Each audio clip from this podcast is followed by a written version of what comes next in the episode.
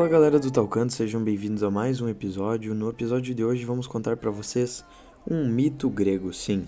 Gostaria de contar um pouco para vocês sobre um mito grego que eu escolhi e logo na sequência eu vou falar um pouco sobre a minha opinião, o que ele reflete, porque os mitos gregos, na minha visão, são mitos essenciais para estudarmos, entendermos, porque eles refletem diversos aspectos da nossa vida. O mito de hoje é chamado o mito da hospitalidade, Baucis e Filemon. Certa vez, nas colinas de Frigia, Zeus, deus dos deuses, resolveu testar a hospitalidade dos réis mortais, chamando como companhia seu filho Hermes, deus dos viajantes, da comunicação, das sotas e do comércio. Hermes foi advertido a deixar suas asas no Olimpo, a fim de não se assemelhar a um deus e sim a um homem mortal. Assim, vieram Zeus e Hermes ao nosso mundo, disfarçados de viajantes bem humildes e pobres. Os dois perambularam por muitos caminhos. Na primeira parada, em uma grande e bonita casa, pediram ajuda. Disseram ser pobres viajantes que só queriam algo de comer, beber e um lugar para repousar, mas foram despachados com dureza e grosseria pela senhora. Assim, passaram por diversas outras moradas, sendo taxados de mendigos e desprezados, sem compaixão. Das mil casas que tentaram abrigo, as mil lhe viraram as costas. Muitos dias se passaram e ambos os deuses, desprovidos de suas vantagens como tais, vivenciaram a pobreza, a fome e a sede. Exaustos, sem abrigo e sem comida, estavam ainda mais tristes pelos comportamentos mesquinhos e egoístas dos mortais. Zeus, especialmente, a cada porta fechada, sentia sua raiva ainda mais intensa.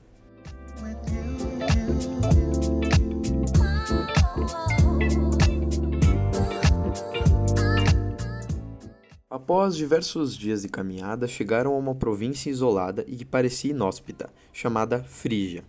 Sua peregrinação de porta em porta recomeçou, até que pararam em uma casa simples, feita de palha, como um pequeno chalé. Neste vivia Balses, boa e velha senhora, e seu esposo Filemon, tão velho quanto ela. O casal viveu e envelheceu juntos, melhorando sua pobreza e suportando todo o resto contentes, e sem nenhuma vergonha do que eram e de como viviam.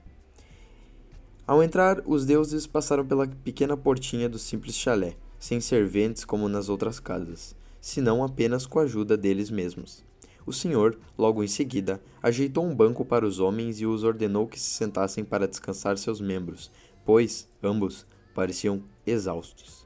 Balsis, apressurada, estendeu um simples tapete e, direto da lareira, removeu as cinzas ainda mornas, alimentando a nova brasa com folhas e galhos secos.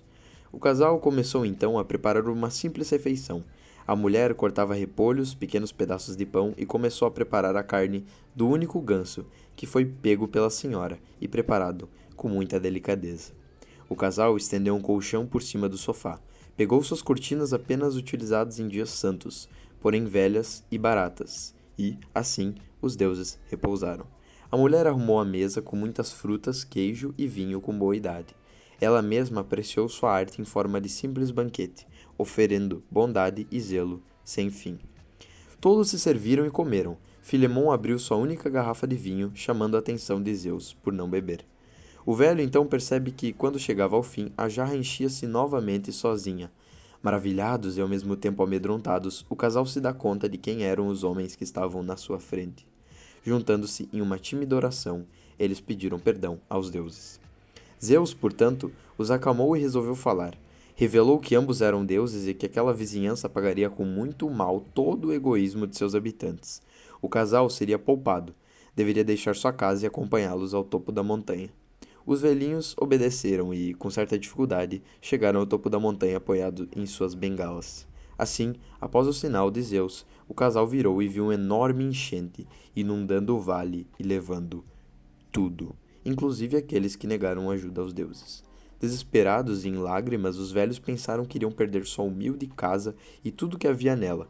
Porém, ao entrar na casa, a água se transforma em um enorme templo de mármore, com colunas enfeitando a entrada e um teto inteiro de ouro. Assim, Zeus pediu para que o casal dissesse seu maior desejo e ele atenderia. Os dois não hesitaram e pediram para servirem aos deuses no templo e guardarem o lugar.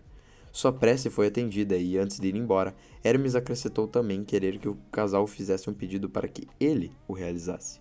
Sem pestanejar, Filemão e Balsas pediram para que morressem juntos. Visto o longo tempo e tantos anos que passaram em harmonia e vivenciando todas as experiências que puderam. Os desejos foram todos atendidos, visto que o velho senhor e sua amada senhora se tornaram os guardiões do templo e serviram aos deuses durante todo o resto de suas vidas. Zeus também os concedeu uma generosa longevidade.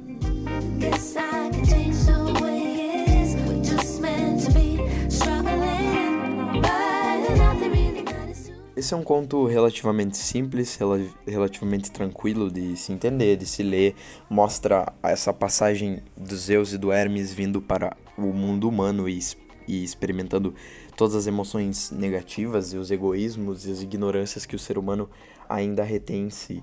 Mas, na minha visão, ele pode ser feito uma análise social acerca principalmente dos deuses. Primeiro, na minha visão, mostra o quão infantil Zeus é perante as questões, as adversidades. Mostra que, na realidade, os gregos tinham uma visão muito, muito pouco endeusada de seus deuses. Eles achavam que os deuses podiam sentir raiva e emoções tecnicamente mundanas e muitas vezes até egoístas. É, é interessante notar que Zeus ele se indigna com o egoísmo humano ao mesmo passo de que ele sente ciúme das pessoas que ele se relacionou no passado ou ele não teme se relacionar com mulheres casadas ou algo do tipo durante a sua vivência. Então, nesse sentido, nós temos a principal questão que é a hipocrisia de um Deus, que na minha visão é algo que não é muito retratado em outras realidades, porque a maioria das pessoas entende que o divino é um ser perfeito e nesse caso não. Eles tinham como o Deus dos deuses um ser totalmente limitado em questões espirituais e totalmente ligado ao pior do ser humano, ao básico do ser humano, às emoções mais animalescas. Para mim isso é interessante e mostra também o quão o filho dele, o Hermes, por mais que não seja um deus tão poderoso, era mais tranquilo em relação a isso. Então, nós teríamos uma certa evolução no mundo dos deuses, eles seriam como outra, outra espécie e eles tivessem vários níveis de evolução, assim como o ser humano? Não se sabe, mas é uma análise a ser feita. Talvez, assim como Homo sapiens, a raça dos deuses pudesse evoluir e se tornar menos animalesca à medida que o tempo fosse passando. Quem dirá que eles não eram somente pessoas com poderes especiais que eram rotulados como deuses pelos seus súditos, assim como reis, assim como imperadores o fazem. Então eu achei bem, bem interessante nesse sentido essa questão do grego. Achei interessante também a análise dessa questão da pobreza e da humildade, que é uma questão que muitas vezes é trabalhada, mas de que a pessoa pode não ter nada, mas se ela tem o caráter, a humildade, ela no fim vai ter tudo, independente seja uma conquista material ou não, e de fato isso é uma verdade muito grande que o ser humano tende a não observar e tende a dizer que é uma bobagem que os fracos dizem, mas não é ela é uma verdade intrínseca do ser de que uh, a humildade leva aos principais caminhos, por mais que esses caminhos não sejam os caminhos que o ser humano, como ser egóico, almeja, sejam caminhos que sejam o essencial e o necessário que o universo predispôs a pessoa a ter. Então acho isso muito, muito interessante também. A questão da identificação Zeus e Hermes, eles eram tão parecidos com os seres humanos que o simples fato do Hermes não usar suas asas já possibilitou com que os humanos não enxergassem ou entendessem da mesma forma que o imperador. Se o imperador tira os seus adornos e seu e seu público externo, as pessoas que olham ele na rua são olham ele como um simples súdito.